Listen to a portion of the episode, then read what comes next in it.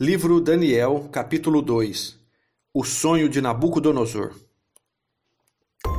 No segundo ano de Nabucodonosor como rei da Babilônia, ele teve uns sonhos que o deixaram tão preocupado que não podia dormir. Então mandou chamar os sábios, os adivinhos, os feiticeiros e os astrólogos para que eles explicassem os sonhos. Quando chegaram e se apresentaram diante do rei, ele lhes disse: Tive um sonho que me deixou muito preocupado e não vou ficar sossegado enquanto não souber o que ele quer dizer. Eles disseram ao rei na língua aramaica: Que o rei viva para sempre. Pedimos que o Senhor nos conte o sonho e aí nós lhe diremos o que ele quer dizer. Mas o rei respondeu: Eu já resolvi que vocês têm de me contar o sonho e também explicar o que ele quer dizer. Se não puderem fazer isso, vocês serão todos cortados em pedaços, e as suas casas serão completamente arrasadas. Mas, se me contarem o sonho e explicarem o que ele quer dizer, eu lhes darei presentes, prêmios e muitas honras. Portanto, digo que foi o que eu sonhei e o que o sonho quer dizer. E todos os sábios disseram de novo: Conte o Senhor o sonho Aí nós lhe diremos o que ele quer dizer. Mas o rei insistiu: Eu sei o que vocês estão fazendo. Estão querendo ganhar tempo porque sabe que já resolvi que, se vocês não me contarem o sonho, vou dar a todos o mesmo castigo. Vocês já combinaram me enganar com mentiras e falsidades, esperando que a situação mude. Conte-me o sonho, e então eu saberei que também poderão me explicar o que ele quer dizer.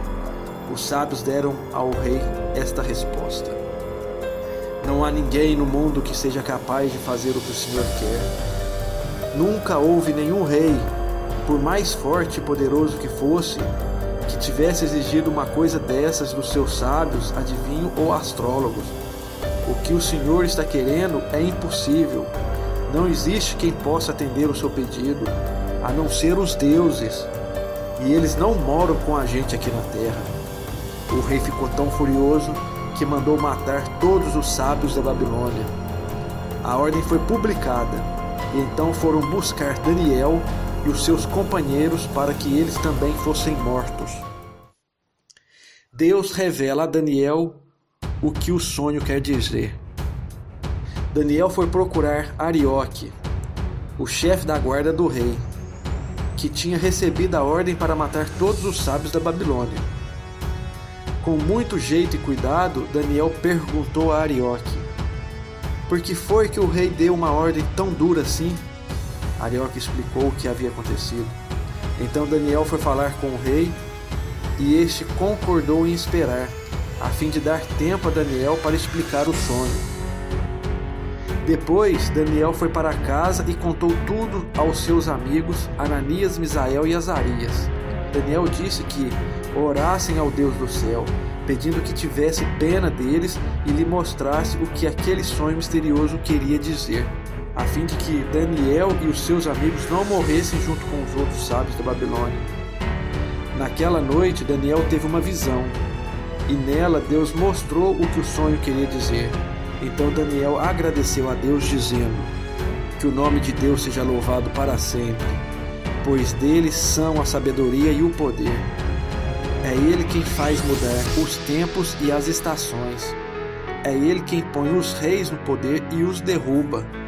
É Ele quem dá sabedoria aos sábios e inteligência aos inteligentes. Ele explica mistérios e segredos e conhece o que está escondido na escuridão, pois com Ele mora a luz. Ó oh Deus dos meus antepassados, eu te agradeço e te louvo pois me deste sabedoria e poder. Tu respondestes à nossa oração, nos mostrando o que o rei quer saber. Daniel explica o sonho ao rei. Aí Daniel foi procurar Arioque, o oficial que tinha recebido ordem do rei para matar os sábios da Babilônia. Daniel disse: Arioque, não mate os sábios. Leve-me para falar com o rei, e eu explicarei o sonho que ele teve. Arioque levou Daniel depressa para o lugar onde o rei estava e lhe disse: Está aqui comigo um dos judeus que trouxemos como prisioneiros. e ele vai explicar o sonho que o Senhor teve. O rei perguntou a Daniel, que também era chamado de Beltesazar: Você pode contar o meu sonho e explicar o que ele quer dizer? Daniel respondeu: Não há sábios, adivinhos, feiticeiros nem astrólogos que possam dar a explicação que o Senhor está exigindo. Mas há um Deus no céu que explica mistérios. Foi por meio do sonho que ele fez o Senhor saber o que vai acontecer no futuro. E agora, ó Rei, eu vou explicar o sonho e as visões que o Senhor teve enquanto dormia. O Senhor estava deitado na sua cama e começou a pensar a respeito do futuro. E aquele que explica mistério mostrou ao Senhor o que vai acontecer. E eu recebi a explicação do mistério, não porque seja o mais sábio de todos os homens, mas a fim de que o Senhor saiba o sentido do sonho que teve e o que querem dizer os pensamentos que passaram pela sua mente, ó Rei. O Senhor teve uma visão na qual viu uma estátua enorme, de pé, bem na sua frente. A estátua era brilhante, mas metia medo. A cabeça era de ouro puro, o peito e os braços eram de prata, a barriga e os quadris eram de bronze, as pernas eram de ferro e os pés metade de ferro e metade de barro. Enquanto o Senhor estava olhando, uma pedra soltou de uma montanha sem que ninguém tivesse empurrado. A pedra caiu em cima dos pés da estátua e os despedaçou. Imediatamente o ferro, o barro, o bronze, a prata e o ouro viraram pó, como o pó que se vê no verão quando se bate o trigo para separá-lo da palha. O vento levou tudo embora, sem deixar nenhum sinal, mas a pedra cresceu e se tornou uma grande montanha que cobriu o mundo inteiro. Foi este o sonho, e agora vou explicá-lo para o Senhor, ó Rei. O Senhor é o mais poderoso de todos os reis, foi o Deus do céu quem o fez rei. Ele lhe deu poder, autoridade e honra. Ele deu ao Senhor o domínio em todo o mundo sobre os seres humanos, os animais e as aves. O Senhor é a cabeça feita de ouro. Depois do seu reino haverá outro, que não será tão poderoso como o seu, e depois desse reino haverá ainda outro, um reino de bronze, que dominará o mundo inteiro. Depois virá um quarto reino, e este será forte como ferro, que quebra e despedaça tudo, e assim como o ferro quebra tudo, esse reino destruirá completamente todos os outros reinos do mundo. Na estátua que o Senhor viu, os pés e os dedos dos pés eram metade de ferro e metade de barro. Isso quer dizer que esse reino será dividido, mas terá alguma coisa da força do ferro, pois, como o Senhor viu, o ferro estava misturado com barro. Os dedos dos pés eram metade de ferro e metade de barro. Isso quer dizer que o reino, por um lado, será forte, mas por outro será fraco. O Senhor, ó Rei, viu que o ferro estava misturado com barro isso quer dizer que os reis procurarão unir os seus reinos por meio de casamentos. Mas como o ferro e o barro não se unem, assim também esses reinos não ficarão unidos. No tempo desses reis, o Deus do céu fará aparecer um reino que nunca será destruído, nem será conquistado por outro reino.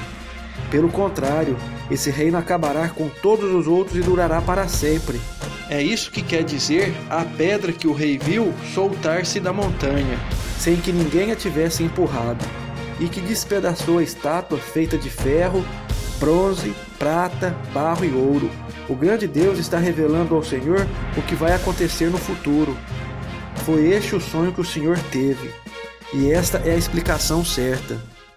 A recompensa de Daniel.